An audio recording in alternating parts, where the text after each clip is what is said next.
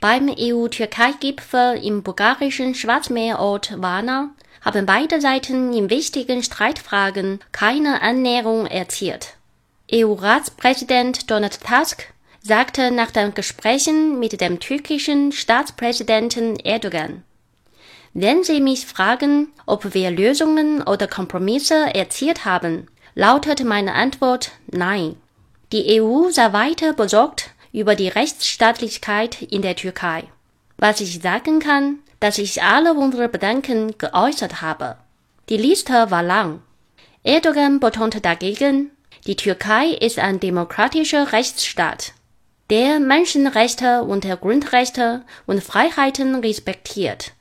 Er zeigte sich trotz aller Probleme optimistisch dass sich das seit mehr als eineinhalb Jahren extrem angespannte Verhältnis zwischen der Türkei und der EU wieder verbessern könnte. Wir hoffen, dass wir in den Beziehungen zwischen der Türkei und der Europäischen Union die schwierige Zeit hinter uns gelassen haben. Erdogan betonte, die Türkei strebe weiter eine EU-Vormitgliedschaft an.